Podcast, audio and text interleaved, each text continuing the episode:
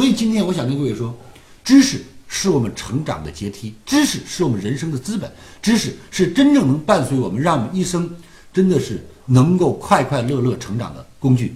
那今天您爱听也好，不爱听也好，李强老师可以真实的告诉您，您今天所有的不如意都来自于知识不够饱和。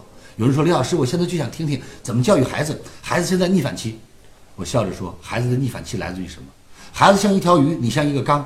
当鱼长到缸不能装下它的时候，它就逆反了。